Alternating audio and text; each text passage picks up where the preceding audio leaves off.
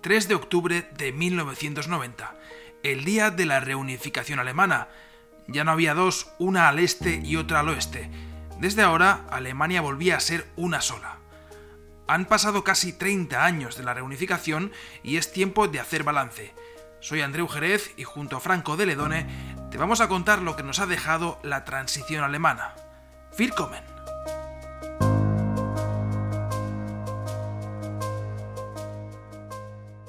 Sus 15 años en el poder, Angela Merkel ha sido incapaz de formar un sucesor o una sucesora. Con una CDU actualmente dividida, el último intento de la canciller para encontrar a alguien que se hiciese cargo de su herencia política fue Annegret Kamm-Karrenbauer. Ahora ya sabemos que fue un intento fallido. AKK, como se conoce popularmente a la todavía presidenta de la CDU, fracasó en su misión de hacerse con las riendas del conservadurismo alemán no sucederá Merkel y cederá la dirección del partido como muy tarde antes de que acabe este año. La crisis generada por la pandemia ha devuelto además a Merkel a la primera línea de la vida política y a la CDU a niveles de intención de voto inéditos desde antes de las últimas elecciones federales de 2017. Esa recuperación electoral democristiana parece, sin embargo, más un espejismo que una proyección sólida. Primero porque el factor Merkel tiene una clara fecha de caducidad y segundo porque las protestas generadas por las restricciones contra la pandemia apuntan que pese a la innegable popularidad de la canciller, en la sociedad alemana sigue habiendo un mar de fondo que une a ultraderechistas, conspiranoicos y a otros ciudadanos descontentos y cansados de Merkel. Franco de Ledone nos trae las claves para entender el horizonte al que se enfrenta la CDU en un momento que presenta ciertos paralelismos con el adiós del padre político de Merkel. Mit der heutigen Plenarsitzung des Gesamtdeutschen Bundestages beginnt die parlamentarische Arbeit im vereinten Deutschland. Die Bevölkerung von Brandenburg, von Mecklenburg-Vorpommern, von Sachsen, von Sachsen-Anhalt, von Thüringen und dem Ostteil Berlins repräsentieren, begrüßen. El que habla es Helmut Kohl. Él le está dando la bienvenida a los nuevos estados federados en el Bundestag. Alemania está reunificada. Oficialmente el líder de la CDU se convierte en el canciller de la reunificación, una realidad que muy pocos imaginaban apenas unos años antes. Ocho años más tarde de ese momento, en 1998, ese canciller perdía en las urnas. Llegaba el socialdemócrata Gerhard Schröder. Debía hacer frente al paciente enfermo de Europa. Así era como se hablaba de Alemania en aquellos años un desempleo del 10% y de casi 20% en justamente esos nuevos estados federados del este a los que había saludado el saliente canciller Helmut Kohl. Era tiempo de cambios en Alemania y también en la Unión Demócrata Cristiana. Y no fueron cambios progresivos, ni moderados, al contrario. Todo estalló cuando se hizo público el escándalo por las donaciones no declaradas recibidas por Helmut Kohl como presidente de la CDU algunos años atrás. En ese momento, la secretaria general del partido era una tal Angela Merkel. Le llamaban despectivamente la niña de Kohl. Frente a ese escándalo, Merkel entendió que era momento de hacer un movimiento valiente, arriesgado, casi temerario. ¿Qué hizo? Publicó una carta abierta en un famoso periódico alemán declarando que los valores de su partido, de la CDU, debían estar por encima de todo incluso de las personas e incluso de las leyendas vivientes como Helmut Kohl, el canciller de la reunificación, el líder de su partido durante un cuarto de siglo, su padrino político.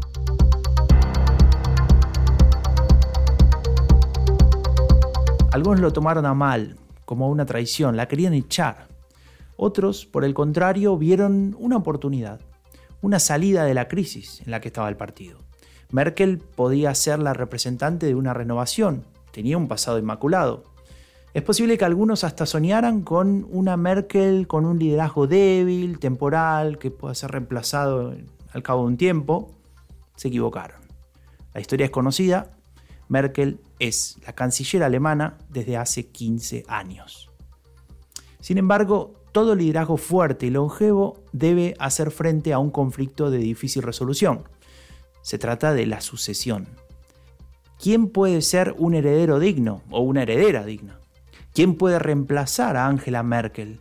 Se lo preguntamos a Carmen Viñas, corresponsal española en Berlín que le sigue los pasos a la canciller desde hace muchos años. Diría que Merkel es una política a la que le cuesta dejar el poder. Cada vez que a su lado ha madurado una personalidad que podría restarle altura, no se ha mostrado en absoluto entusiasmada. Parece que para Merkel ningún candidato está a la altura, o demasiado blandos, o demasiado duros, muy a la derecha, o muy cercanos a la socialdemocracia. Quizá tampoco ha encontrado sustituto porque, al igual que en su política, Merkel es cortoplacista. Va paso a paso, tiene miedo a tropezar, y en esto posiblemente pues no iba a ser una excepción. El cortoplacismo virtud y defecto. La gran estrategia de Merkel que le dio la chance de ser equidistante, de alimentar aquella leyenda que se le adjudica por su formación de científica, de ocupar todo el centro del espectro político o casi, de enfrentar crisis diversas con éxito durante su periodo de canciller, pero a la vez de no ser capaz de transmitir una visión de largo plazo, una visión que tal vez sí tuvieron otros cancilleres como Helmut Kohl o Willy Brandt. Bei der Bundestagswahl 2021 werde ich nicht wieder als Kanzlerkandidatin der Union antreten und auch nicht mehr für den deutschen. Este, mi cuarto mandato, que finaliza en 2021, será mi último mandato. La canciller Merkel anunciaba el fin de una era, el fin de la era Merkel. Y lo decidió ella. No podemos negar tampoco que trató de resolver aquella cuestión de la sucesión. Annegret Kramp-Karrenbauer fue su apuesta, pero no ha funcionado. A ella se le suma una larga lista de reemplazantes potenciales de Merkel que por una u otra razón vieron truncado su deseo. Y la pregunta es inevitable. ¿Se puede reemplazar a Merkel? No se puede suceder a Merkel. Es un reto que no está al alcance de nadie, y mucho menos en una CDU que lleva 15 años cómodamente adormecida al arrullo de las certeras palabras de su líder. No se puede suceder a Merkel, y mientras el marco de discusión sea ese, quien lo intente fracasará. Así que no esperemos un truco de magia ni una revolución. La CDU sabe que sin la presencia de Merkel sale a competir con 10 puntos menos de apoyo electoral. Imposible reemplazar a Merkel. El análisis que acabamos de escuchar es de Raúl Gil Benito, experto en comunicación con dos décadas de experiencia en la política. Merkel es una figura que representa mucho más que un partido político en Alemania. Y por si fuera poco, su centralidad ha vuelto a agigantarse a causa de la pandemia. El coronavirus ha puesto a la canciller, al igual que a los otros líderes mundiales, en el foco de la atención. Merkel se ha hecho cargo de liderar la lucha contra el COVID-19 y Alemania ha logrado enormes resultados. De hecho, el impacto se ha reflejado en las encuestas. Ahí la CDU ha vuelto a superar la barrera de los 40 puntos, algo que no pasaba hacía muchísimo tiempo. Sin embargo, ¿es esta centralidad recargada de Merkel una buena noticia para su partido? ¿No hace esto más difícil su sucesión? ¿Qué pasará si el candidato a sucederla obtiene pobres resultados en la próxima elección? Y aquí hay que marcar una importante diferencia con la crisis de hace 20 años, cuando justamente Merkel llegó a la cúspide de su partido. En ese momento, otro partido de centro, el SPD, la socialdemocracia, era fuerte y todavía era mayoritario.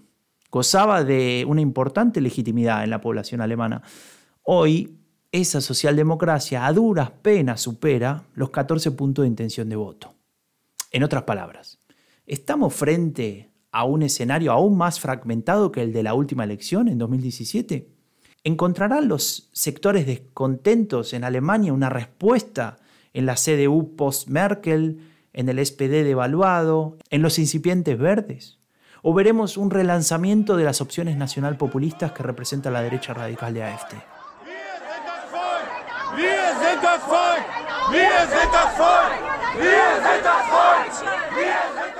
18 de abril de 2020, Plaza Rosa Luxemburg, centro de Berlín. Un variopinto grupo de manifestantes exclama que ellos son el pueblo. Es una de las muchas concentraciones celebradas durante las últimas semanas en diferentes puntos de Alemania contra las restricciones de la libertad de movimiento y de otros derechos fundamentales introducidas por el gobierno federal. La razón oficial, intentar frenar el avance de la pandemia. Estos manifestantes creen, sin embargo, que todo es un pretexto para socavar el sistema democrático de la República Federal. Por eso ahora gritan la palabra Grundgesetz, Constitución.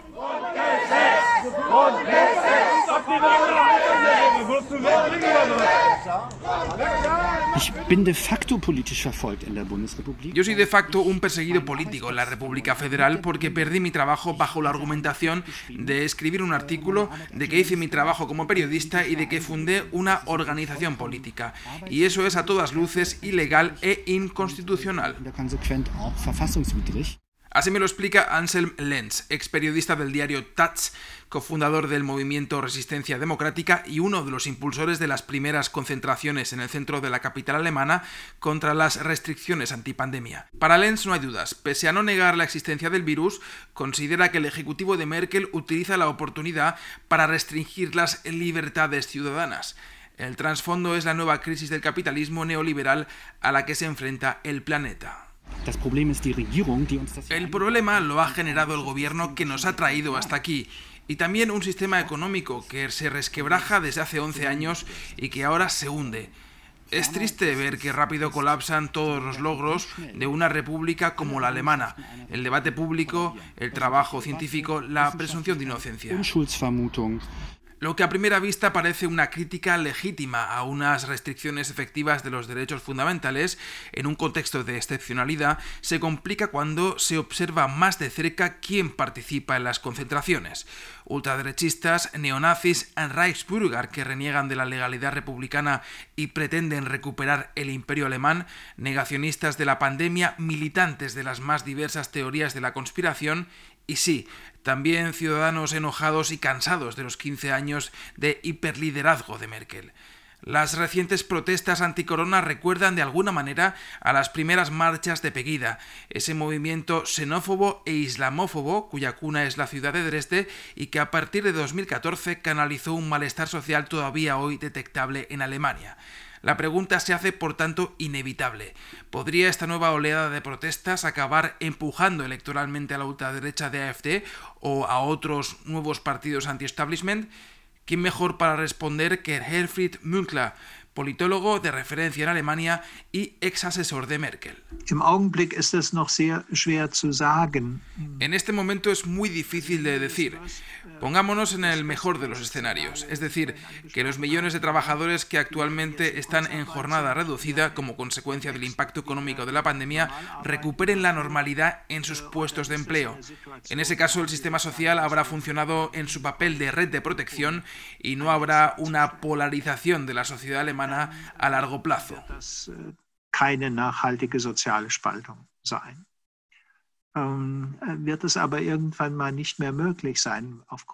Pero si eso no es posible a causa de las transformaciones económicas generadas por la pandemia y ello provoca niveles de desempleo ya vistos durante largo tiempo en algunos países del sur de Europa, entonces es muy probable que la sociedad alemana cambie profundamente la percepción que tiene de sí misma.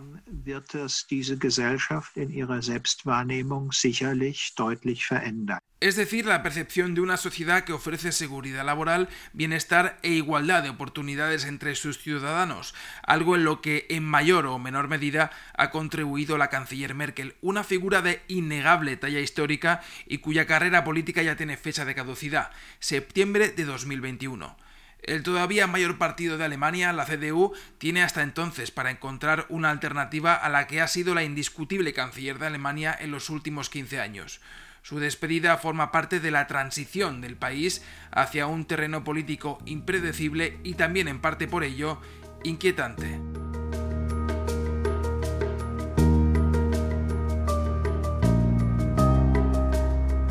Soy Andreu Jerez y junto a Franco de Ledone y el equipo de Estación Sur te damos las gracias por seguirnos y te esperamos dentro de dos semanas con una nueva entrega de la transición alemana, a 30 años de la reunificación. Auf Wiederhören!